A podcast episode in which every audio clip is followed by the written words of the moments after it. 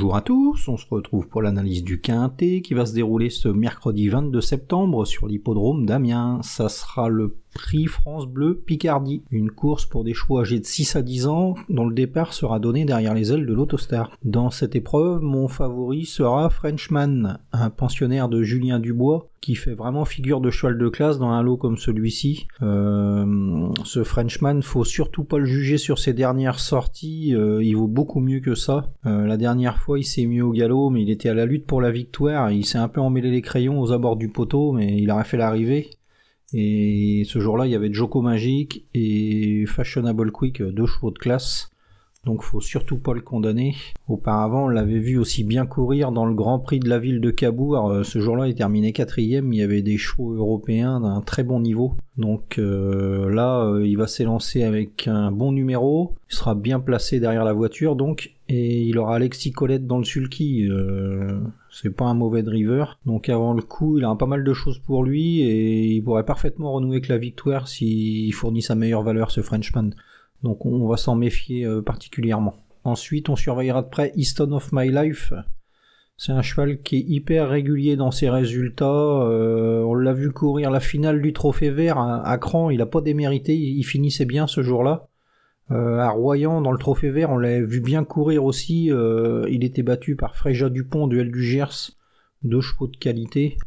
Là, il va retrouver un parcours à son entière convenance. il sera bien placé derrière la voiture avant le coup, euh, ça sent vraiment très bon et il devrait figurer dans la combinaison gagnante ce, Easton of My Life. On va s'en méfier particulièrement euh, lui aussi. Ensuite, on surveillera Flya Kaluma. C'est une jument de classe qui reste sur des performances vraiment assez assez obscures, on va dire, euh, mais vaut beaucoup mieux que ça. L'hiver dernier, elle avait lutté avec des chevaux de la trempe de Freeman, Wise Eyes, Boko, Forum Melois, euh, tout ça c'est des, chevaux de, qualité qui évoluent pas dans cette catégorie. Euh, donc juger là-dessus, elle serait même un peu déclassée. Mais elle a du mal à retrouver son meilleur niveau, elle a eu des problèmes de santé et elle a du mal à se retrouver, cette jument, c'est vraiment dommage. Bon, on notera quand même que la dernière fois, c'était pas trop mal à Vincennes, euh, à rendre 25 mètres sur la petite piste, ce qui est jamais évident, et elle a bien tenu sa partie son driver lui a demandé un effort dans la ligne d'en face et elle a bien prolongé ensuite dans, la ligne droite. Là, elle aura un bon numéro derrière la voiture, euh, elle affrontera un lot à sa portée. Si euh, elle confirme ses derniers progrès, euh, elle peut parfaitement monter sur le podium. Hein. C'est vraiment une très très bonne jument cette Flya Kaluma et elle devrait plus tarder à, à pointer le bout de son nez.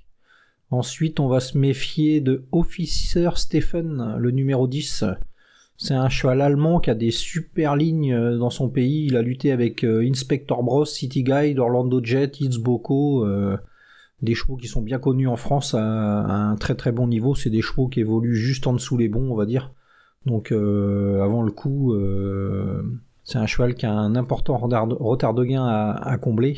Bon là, il va s'élancer en deuxième ligne. Hein. C'est vraiment dommage parce qu'à Amiens, c'est pas évident. Il va falloir que ça se passe bien il aura Franck Nivard dans le sulky, donc euh, ça peut compenser. Et si son driver arrive à suivre les dos, euh, il peut parfaitement faire l'arrivée de cette course. Hein. C'est vraiment un cheval de classe. Euh, Officer Stephen, on devrait en reparler normalement, parce que il devrait faire parler de lui à l'avenir. Ensuite, c'est plus touffu, mais on va se méfier de Emancourt Bléquin, le numéro 5. C'est un cheval qui fait preuve d'une louable régularité lui aussi. S'il a le bon parcours, il devrait lutter pour les premières places. Hein. Ça va être une question de parcours. Follet Bussonnet, ça sera un peu la même chose. Le numéro 13, euh, il va partir en deuxième ligne, donc euh, c'est pas évident. Euh, surtout à Amiens, c'est une petite piste de 1000 mètres. faut vraiment pas être loin des chevaux de tête à l'entrée de la ligne droite, hein, sinon on se contente des miettes. Donc à voir, à voir, mais on peut pas l'enlever d'un pronostic. Hein, c'est un cheval qui a de la qualité.